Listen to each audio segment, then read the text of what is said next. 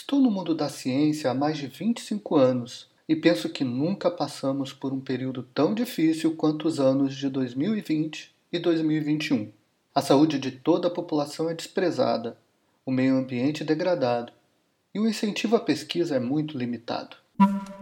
A pedido do Ministério da Economia, o Senado aprovou projeto que retira 600 milhões de reais da ciência e tecnologia neste ano. O dinheiro vai para outros ministérios, como Desenvolvimento Regional e Comunicações. Saiu hoje no Diário Oficial a sanção do orçamento do governo federal para este ano. O corte de gastos ficou em quase 3 bilhões e 200 milhões de reais. Esses cortes atingem diferentes áreas, mas principalmente pesquisa, educação, meio ambiente. A Fundação Oswaldo Cruz, por exemplo, a Fiocruz, perdeu 11 milhões de reais que estavam reservados ali para pesquisa e desenvolvimento na área da saúde. Uma das vozes mais esclarecedoras em defesa do conhecimento científico nos últimos anos foi a da Natália Pasternak. Que é na bancada do laboratório, que é como você disse, um monte de coisa funciona in vitro, um monte de, de fármacos e de princípios ativos vão funcionar ali nas células do laboratório, mas menos de 10% desses princípios ativos chegam a virar remédios nas prateleiras das farmácias. A Natália faz na grande mídia o que a gente faz aqui. Eu sou Flávio Emery e este é o QS Podcast, canal de divulgação científica do programa de pós-graduação em Ciências Farmacêuticas da Faculdade de Ciências Farmacêuticas da USP de Ribeirão Preto.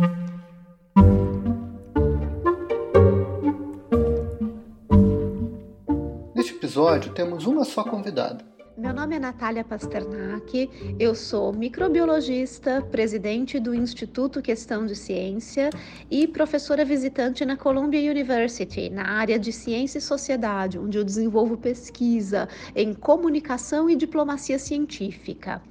Eu queria saber dela como a gente faz para traduzir ciência para uma linguagem que o leigo entenda. Olha, apresentar ciência para uma linguagem que os leigos entendam é exatamente a minha profissão, é o que eu escolhi fazer. Não é uma profissão fácil, comunicar a ciência é algo que precisa de treinamento, precisa ser aprendido, é interdisciplinar, precisa de apoio de outras áreas, precisa de uma conversa muito próxima com outras áreas, com comunicadores, com jornalistas, com escritores científicos.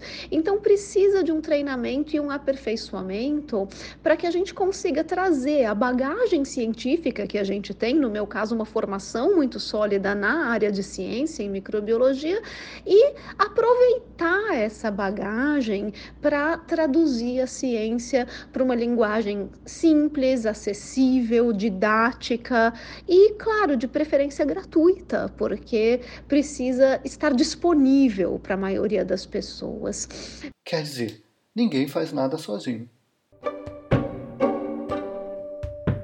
E como nós na universidade e você aí do outro lado do fone ou da tela do celular, podemos ajudar a combater as notícias falsas e a ciência fake. Pesquisadores de universidades e a sociedade, em um esforço integrado, podem sim ajudar a combater notícias falsas, desde que existam realmente políticas que apoiem, políticas universitárias que apoiem a comunicação da ciência como uma atividade fim e não como uma atividade à parte, como uma atividade para ser feita no tempo livre, quando dá, com o dinheiro do bolso, ou então jogar como obrigação nas costas do docente. Olha, além de orientar, dar aula, ser chefe de laboratório, participar de comissões, agora você também vai ter que fazer comunicação de ciência. Para isso, você não vai receber nada em termos de remuneração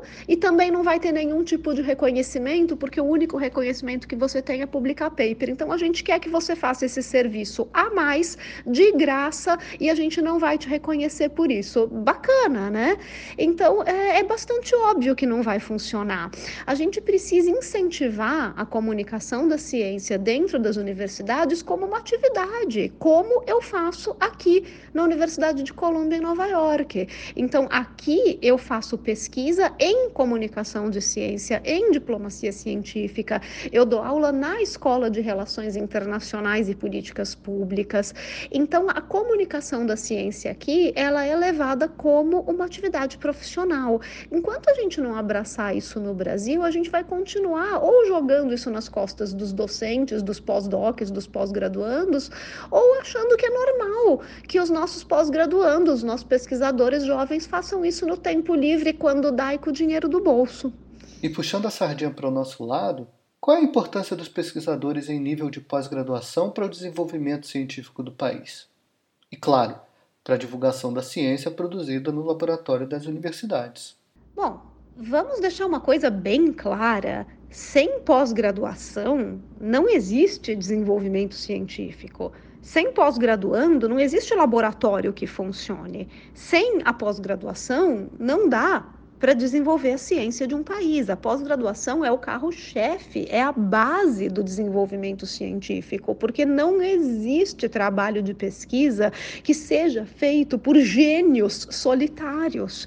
Então, quando a gente vê essa visão muito hollywoodiana da ciência, com filmes sobre o Stephen Hawking ou Alan Turing, muito legal. É, são filmes interessantes e foram grandes heróis da humanidade, mas primeiro, eles nunca trabalharam sozinhos e, e eles não são exemplos de como a ciência se desenvolve no dia a dia. A ciência é feita de forma colaborativa e não por alguns gênios solitários, muitas vezes taxados de malucos, que sozinhos têm ideias geniais que conseguem colocar em prática. Então, a pós-graduação é isso, a pós-graduação é a base da colaboração científica que vai direcionar o desenvolvimento desenvolvimento da ciência, a geração de conhecimento, o desenvolvimento de produtos.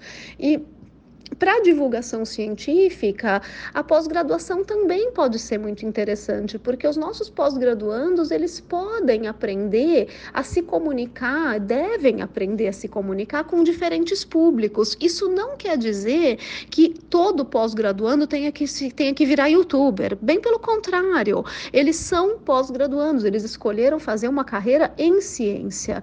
Mas para fazer essa carreira em ciência, vai ser necessário que eles sejam capazes capazes de se comunicar com o grande público, com a imprensa, com tomadores de decisão, com industriais, e eles precisam do mínimo de preparo para fazer essa comunicação.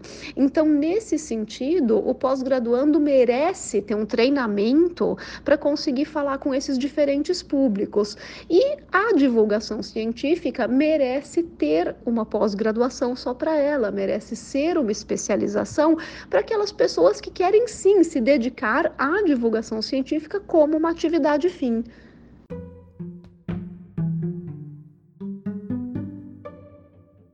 E é esse o episódio.